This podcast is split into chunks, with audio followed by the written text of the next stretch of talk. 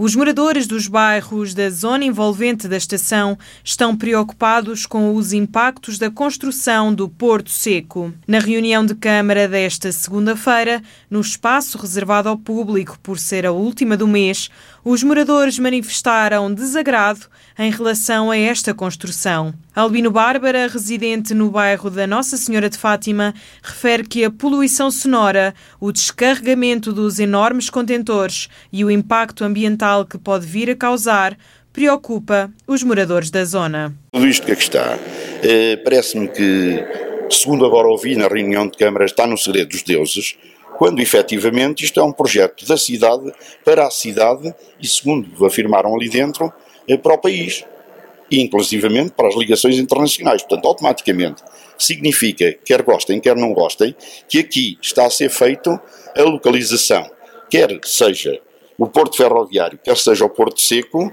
o que está a ser feito aqui prejudica gravemente eh, as populações, nomeadamente as populações da Sequeira, do bairro Nosso Senhor de Fátima, eh, bairro Santo António e por aí adiante. Portanto, todas as populações, toda a população que está efetivamente do lado de lá da linha. Portanto, é isso que fundamentalmente estamos a pedir. À parte disso, se não houvesse alternativa, porque há em dois ou três locais e não muito longe dali, significa que também o próprio terreno, diz que está à vista, não precisa candeia, inicia-se com uma largura de alguns 20 metros, terminando noutros 20 metros na outra ponta, onde existe uma largura eh, específica de quê? Na ordem dos 120, 130, 140 metros. Eh?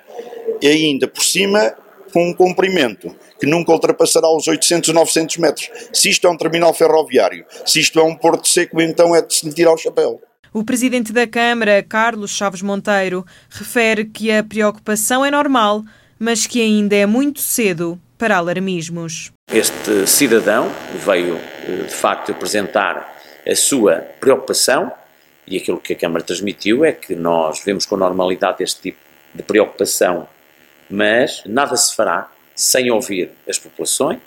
Se ali for o local que vai ser desenvolvido para Porto Seco, se esse for o local, e nos termos do Plano Diretor Municipal é assim que está previsto, aqui drenamos um bocadinho o conceito de nó uh, ferroviário para também instalação do tal Porto Seco.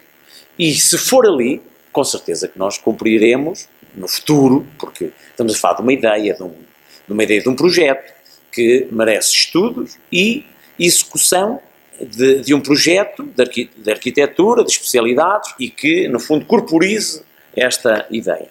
E, portanto, nessa fase, como o processo administrativo impõe, existirá um período de audiência prévia dos interessados e com certeza que não só porque existe esse período de audiência prévia dos interessados, mas porque também no, na concretização do interesse público e na defesa dos interesses legítimos das populações, as decisões têm que já avaliar esses impactos e perceber até que ponto é possível fazer coexistir eh, de uma forma pacífica interesses de vária índole, como o bem-estar das populações, o interesse económico, o interesse também ambiental. O projeto do Porto Seco pode afetar cerca de mil moradores dos bairros da Sequeira, Nossa Senhora de Fátima e Santo António.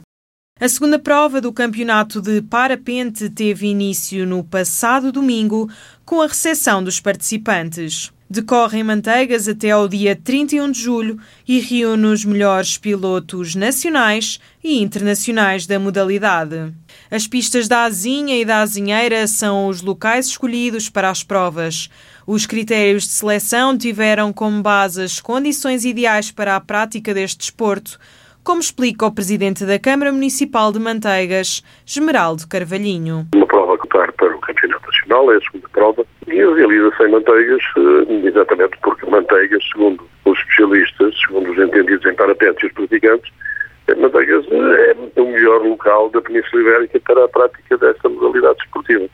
Tem características únicas, por eles referenciadas, no que diz respeito à, à prática de parapente em competição. Esta iniciativa reúne cerca de 100 participantes e, segundo o Esmeraldo Carvalhinho, é importante não só para a vila, como para as aldeias que recebem o campeonato. Vai realizar-se em Manteigas, com a cooperação da Câmara Municipal, que suporta parte dos custos desta atividade, chamando a manteigas, os praticantes de parapente, no fundo, não só para proporcionar boas mangas e boas provas de parapente neste local magnífico que é a Serra da Estrela e partindo quer da Azinha, quer da Azinheira, que são locais de descolagem referenciados como dos melhores, digamos, né, do país, até da Península Ibérica, mas ao mesmo tempo também a trazer a manteiga dos praticantes de desporto, que sabemos caro, eh, e que animam também a vila, animam a nossa, a nossa zona urbana, quer da vila de manteigas, quer das nossas aldeias, eh, ao mesmo tempo que anima a economia local, num momento extremamente difícil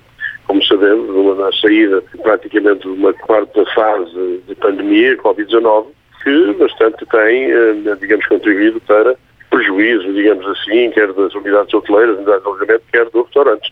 Portanto, animar o, o, o, Conselho com este tipo de provas e com este tipo de, de, de praticantes, não é? Acabam por se instalar em manteigas, nas belíssimas unidades hoteleiras que já por aqui temos, e depois também para poderem mostrar aquilo que é a nossa gastronomia local, sair ainda há bem poucos dias do Festival da Truta, que ainda por aqui está presente, o festival terminou, mas os restaurantes estão, de facto, a servir truta, porque a truta é um prato comum, enquanto o ícone, um prato, de, digamos, tradicional de manteigas, da Serra da Estrela, mas em particular deste nosso Rio Zézer, e que depois do festival ficou a fazer parte eh, das emendas de uma forma mais forçada em todos os restaurantes manteigas. Esta iniciativa conta com a cooperação da Câmara Municipal de Manteigas, que suporta a maior parte dos custos e é organizada pela Flytime em parceria com a Associação Local Clube de Voo Livre Vertical.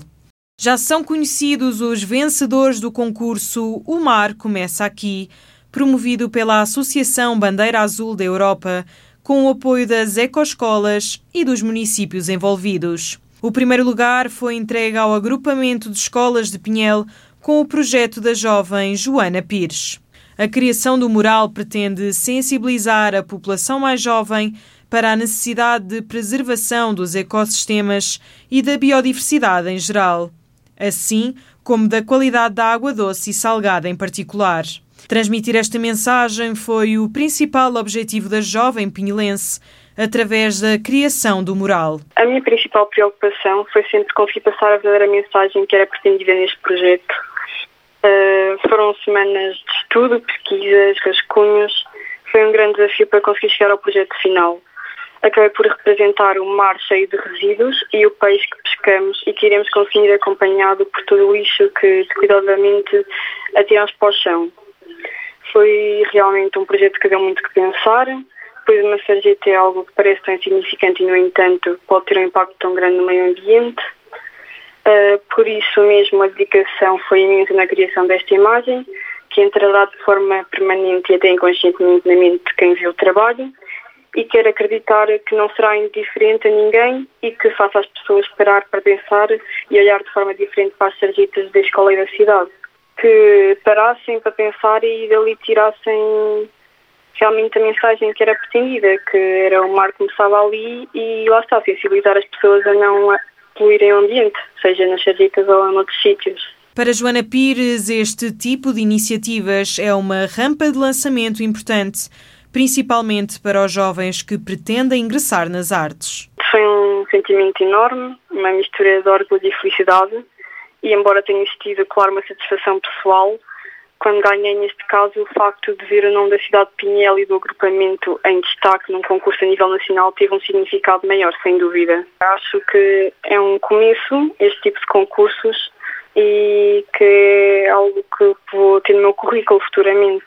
Quero só agradecer à comunidade escolar em geral, especialmente à professora Maia e à professora Virginia Lopes, que foram sem dúvida os maiores apoios neste trabalho. O Mar Começa Aqui é um concurso que pretende sensibilizar os mais jovens para a necessidade de preservação dos ecossistemas e da biodiversidade em geral. O agrupamento de escolas de Pinhel foi o grande vencedor entre 474 escolas a nível nacional.